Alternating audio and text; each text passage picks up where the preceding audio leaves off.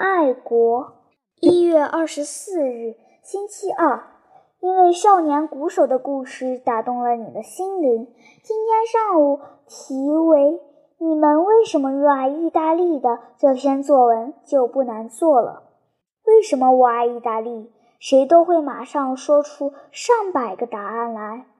我爱意大利，因为我的母亲是意大利人，因为我的血管里流着意大利人的血，因为意大利这块土地安葬着我的母亲和父亲所悼念和敬重的人，因为意大利有我出生的城市，有我说的意大利语，我读的书也是意大利文的。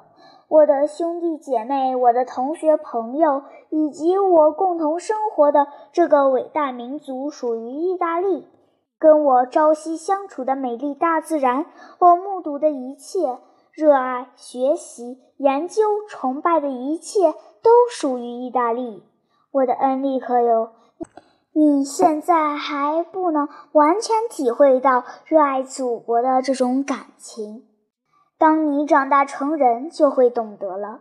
当你长期侨居异国他乡而远途归来，有一天早晨从客轮的甲板上望到地平线上故乡的青山绿水时，你就懂得这种感情了。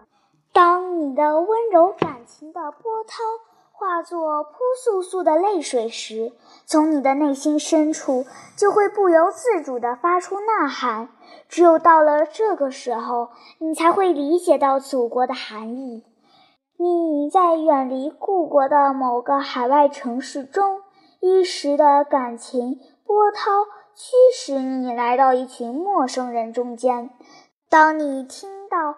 路过你身边的一个陌生工人讲意大利语时，你就有了对祖国的深情厚谊。当有一天你听到某个外国人辱骂你的祖国时，你一定热血沸腾，满腔怒火。当有一天敌人把战火燃烧到你的祖国的时候，你看到全国各地揭竿而起。全力抵抗，年轻人纷纷应征入伍，开赴前线。父亲吻着儿子说：“鼓起勇气来。”母亲跟小伙子告别说：“祝你们战无不胜。”只有这个时候，你才会更加强烈、更加深切地体会到对祖国的感情。当军队凯旋时，你如果有幸亲眼看到严重减员、疲惫不堪、稀稀拉拉、步步艰难的军团，看到被榴弹打穿的军旗，看到长长的车队满载着头上裹着绷带、身体致残而眼睛却闪着胜利光芒的军人。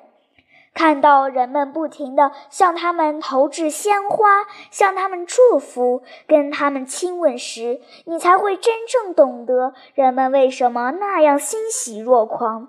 恩利克友，只有到了那个时候，你才会真正理解爱国的含义和祖国的含义。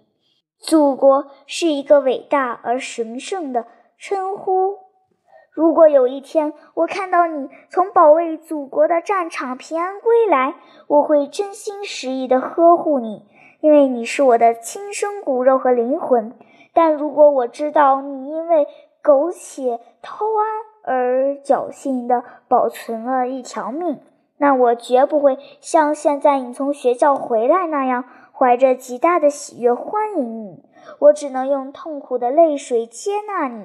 但我将不再疼爱你，直到我痛心疾首而死。